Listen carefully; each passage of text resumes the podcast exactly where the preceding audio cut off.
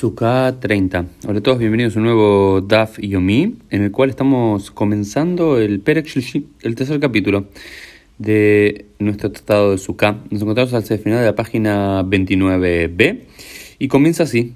Lulav Akazul Bayabesh Pasul. Ya dejamos de hablar, los primeros dos capítulos hablamos de la mitzvah de la Sukkah, de habitar el tabernáculo, la cabaña, durante Sukkot. Ahora bien, eh, en este tercer capítulo comenzamos con la otra gran mitzvah de Sukkot, que tiene que ver con los Arbat Aminim, con las cuatro especies que abanicamos, que sacudimos durante la festividad de Sukkot.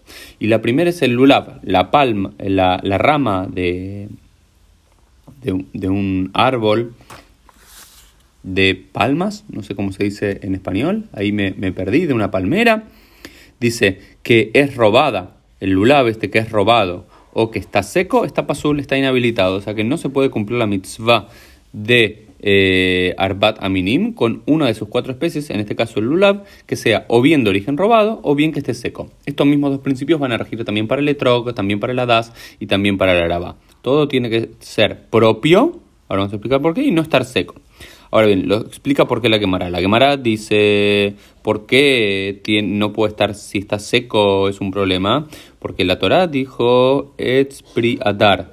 Etz adar que tiene que ser el fruto de algo hermoso, algo radiante. Entonces algo que está no radiante, algo que está seco, algo que se le caen las, las las hojas, algo que dejó de estar verde para pasar a estar blanco, como lo define la alajá, eso está seco y eso no se puede utilizar. Entonces tiene que, hay que tratar de mantener húmedo y en buen estado los arbata minim durante toda la festividad de Sukkot. Ahora bien, ¿por qué no se puede cumplir la mitzvah de lulav, que es gazul, con un origen robado?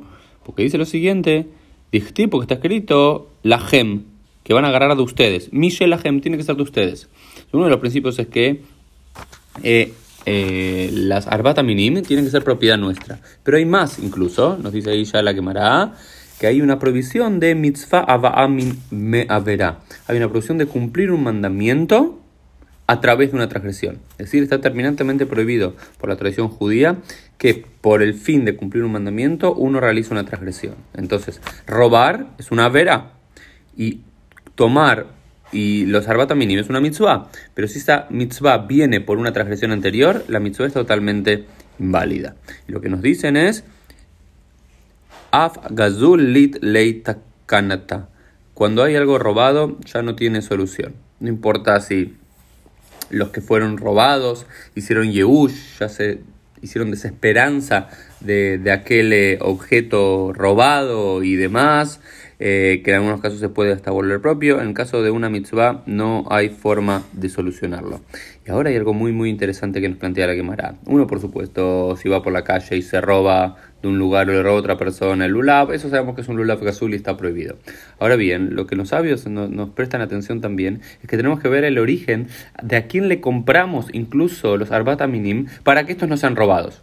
Por ¿no? Y es, complejo lo que explica acá la, la, pero en definitiva lo que nos está diciendo es no solamente se considera algo azul algo que vos robás, sino también que tenés que tener cuidado de a quién le compras. No sea cosa que por algún motivo esa persona inadvertida o sabiendo premeditadamente haya robado o haya obtenido eso a través de un robo o de una cuestión incorrecta y que también no puedas cumplir la misión por ese motivo.